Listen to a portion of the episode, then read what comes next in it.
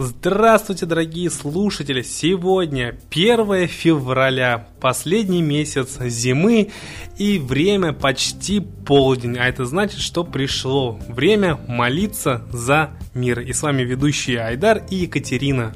Здравствуйте, дорогие слушатели! А начать хотелось бы по традиции со слов великих людей о молитве – и сколько еще было произнесено в веках нескончаемых мольб и молитв, что, будь они материально ощутимыми, затопили бы собой всю землю, подобно горько-соленым океанам, вышедшим из берегов, как трудно рождалось в человеке человеческое, писал Чингис Айтматов. А кто сказал, что молиться надо, чтобы получить милость? Может быть, молиться надо, чтобы открыть дверь и остаться на пороге? Ты не думаешь? Мне не хотелось бы остаться ни с чем. Молитва никогда не остается без вознаграждения. Каждая несет себе собственную награду. Ты обогащаешься в ту минуту, когда молишься, а не потом. Эли Визель.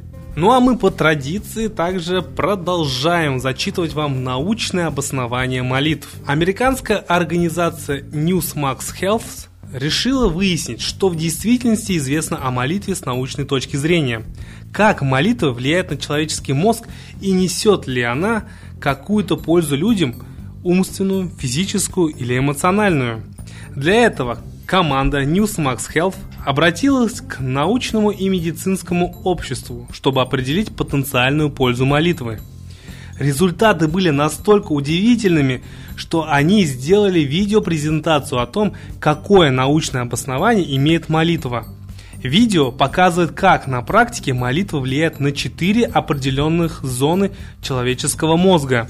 Лобную долю, фронтальную часть поясной извилины, теменную долю и лимбическую систему – Фактически, видео демонстрирует, как молитва и другая духовная практика усиливает активность определенных зон мозга, одновременно уменьшая потенциально негативную активность в других зонах.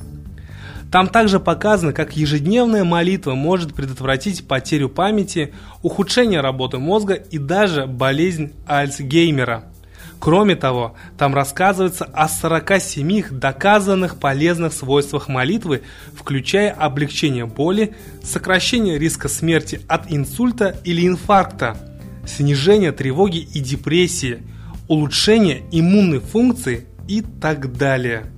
То есть вот настолько, да, молитва, она даже, э, так скажем, может предотвратить, так, ну вот такие риски, да, смертельные, как инсульт или инфаркт, это сейчас просто пик, да, это просто сейчас э, действительно очень много в нашем мире. Представляешь, Катя? Да, Айдар. Например, по данным ВОЗ, Всемирной организации здравоохранения, каждый четвертый, пятый житель Земли страдает психическими расстройствами, а к 2020 году психические расстройства, в том числе депрессия, выйдут на первое место заболеваемости, сообщила министр здравоохранения и социального развития Татьяна Голикова, передает РИА Новости. По ее словам, в последнее время значительно возросло число людей, обращающихся за медицинской помощью с симптомами соматических расстройств, но на самом деле нуждающихся в психологической и психотерапевтической помощи. По мнению министра, критическим фактором становится психическое здоровье и реабилитация после перенесенных заболеваний. В связи с этим хочется порекомендовать нашим слушателям э, читать стихи и книги Светланы Пиуновой «Лады Русь», которая каждый день дает нам свой комментарий на события, которые произошли в мире. Да? И ее песни, э, стихи и книги вы можете найти на сайте idsp.rf. А сейчас слово передаем как раз Ладе Русь.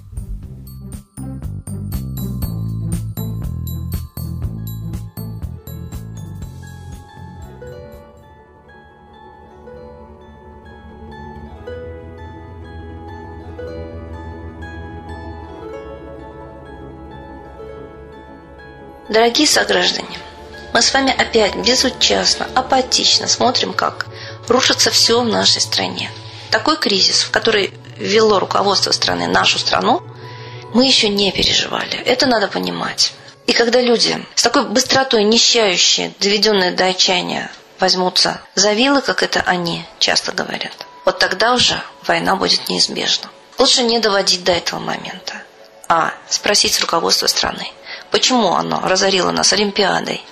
универсиады, сейчас вкладывают бешеные деньги в строительство стадионов. Мы покупаем украшения, когда нам нечего есть. Потому что ни одно мероприятие подобного рода, международное спортивное, не окупило себя. Одна десятая возвращается, это знают все. И нам говорят, вот какая молодец Россия. Так теперь посмотрите, какая молодец Россия.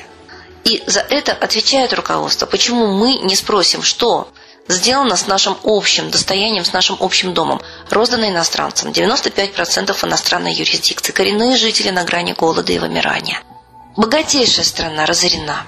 Посмотрите, как очень быстро нищие страны, Индия и Китай, набирают темпы. Понятно, чем занято их руководство. Действительно, руководству хочется восстановить страну. И они ищут для этого способы. Посмотрите, с какой силой наша сверхмощная передовая держава Россия, Советский Союз превратилась в мусорную яму, как сейчас говорят международные рейтинговые агентства. И мы это допускаем. Мы не спрашиваем с руководством, мы сами не вникаем ни в политику экономики, ни в политику военную, стратегическую, ни во что. Нам все равно, что границы не охраняются. Нам все равно, что раздаются наши территории, что забираются наши ресурсы олигархами.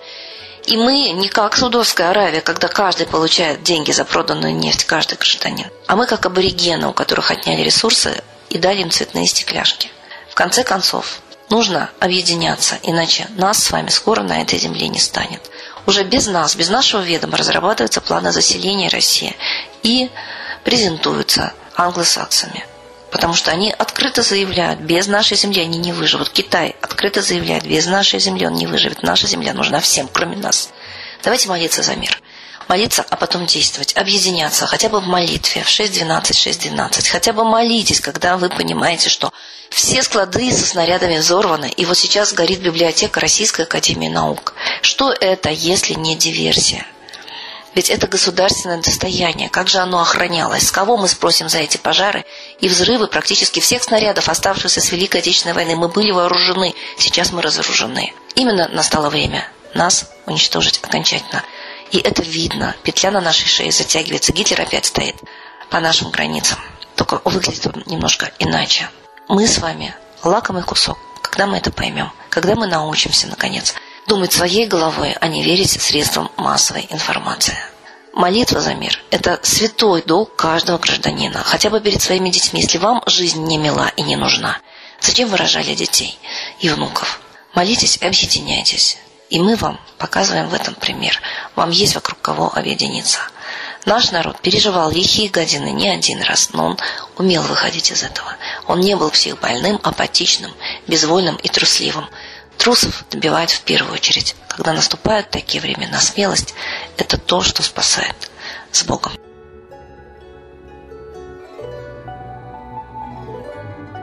Спасибо большое Ладе Русь а сейчас единая молитва за мир –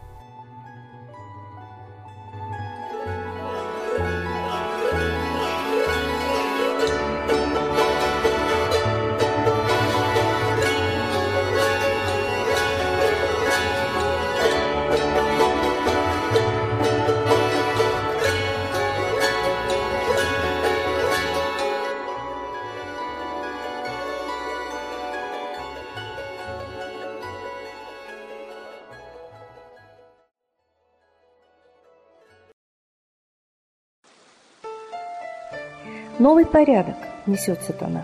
Миру готовы мор и война. Русские боги, спасите страну. Трусости, лени, простите вину.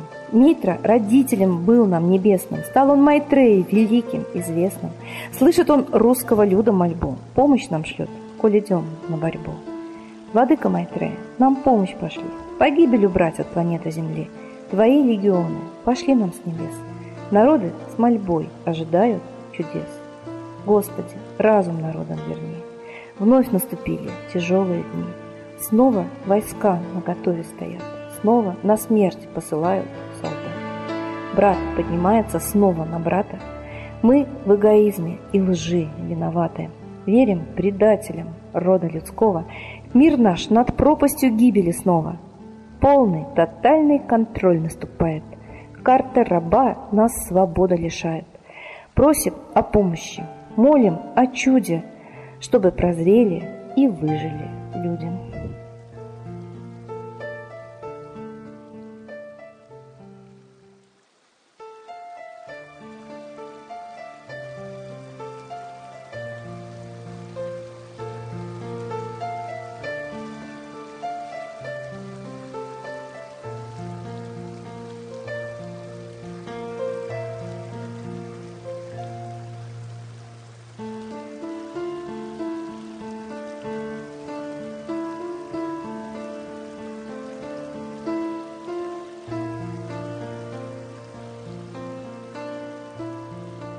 Думайте о мире, защищайте мир, защищайте мир в ваших семьях. Присоединяйтесь к нам ежедневно без 15.12 и без 15.06 по московскому времени. А следующее время трансляции будет сегодня, 1 февраля, без 15.06. Ждем всех!